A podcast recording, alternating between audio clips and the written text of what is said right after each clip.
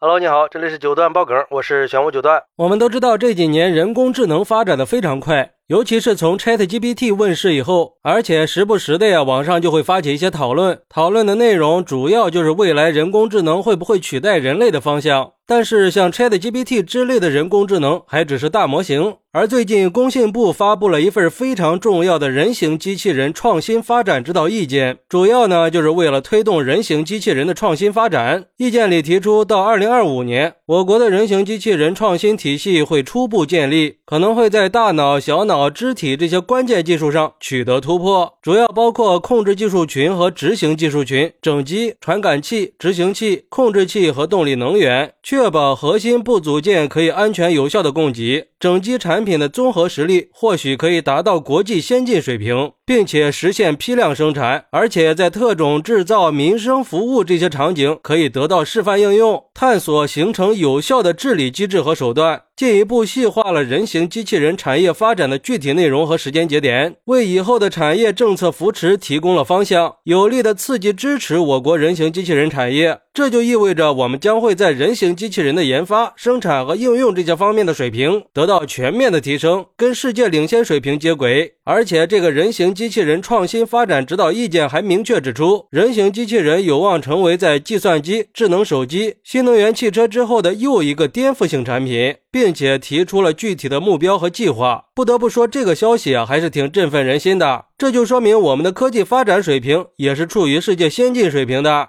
而且国内一些具备人形机器人整机开发能力的企业也会跟着一起受益，比如说小米呀、博时股份呀、小鹏呀这些公司。不过每次人工智能领域有类似突破的时候，也会有一部分人会表示担忧。比如说有网友就说了，如果大范围推出人形机器人，很多行业的人恐怕真的就要失业了，比如说一些工厂的工人，甚至是保安、保姆、保洁之类的。那这些失业的人到时候怎么办呢？而且人形机器人还可能会引起恐慌，万一他们有了自主意识，跟人类发生了冲突怎么办呀？或者是大面积的开始攻击人类了怎么办？这些都是不可忽视的大问题。不过也有人认为，人形机器人的问世可能会帮我们减少很多麻烦，比如说困扰很多老人的保姆问题就有希望得到缓解了。人老了不能自理，又不想去养老院，儿女呢又比较忙，找保姆吧又怕有保姆虐待老人甚至打老人的情况，而且还有偷奸耍滑的问题。那人形机器人一上市不就解决了吗？它绝对不会偷奸耍滑，还不会要求涨薪，更不会去欺负主人。你让它站着，它绝不会坐着。让他去打狗，他不会去撵鸡，更不敢给主人甩脸子，甚至可能比儿女都强呢。就是不知道这个价格会不会很贵呢？嗨，其实我觉得想要达到这么高的服务水平，可能还是需要一些时间的。或者说，想要全民买得起人形机器人，暂时还不太现实。不过，随着机器人技术的不断发展，我相信未来肯定会有更多的可能性在等着我们去探索。比如说，之前马斯克就讨论过关于人类科技的问题。他表示，随着人工智能和机器人的发展，人工智能可能会颠覆一切的。到时候，人工智能就能够胜任任何事情，人类不再需要工作的时代也会到来。而且，人工智能取代人类的工作以后，我们就不会再缺。少商品和服务了。用人工智能机器人取代人类生产制造的时代也就到来了，这也就意味着人类会彻底摆脱劳动，大多数人呢都会从事一些更轻松的工作，让人工智能去参与每一个生产制造的环节，给我们提供更优质的服务。到时候全民都可以拥有高收入。我觉得呀，像马斯克说的这种情况，可能是人形机器人产业未来的发展前景。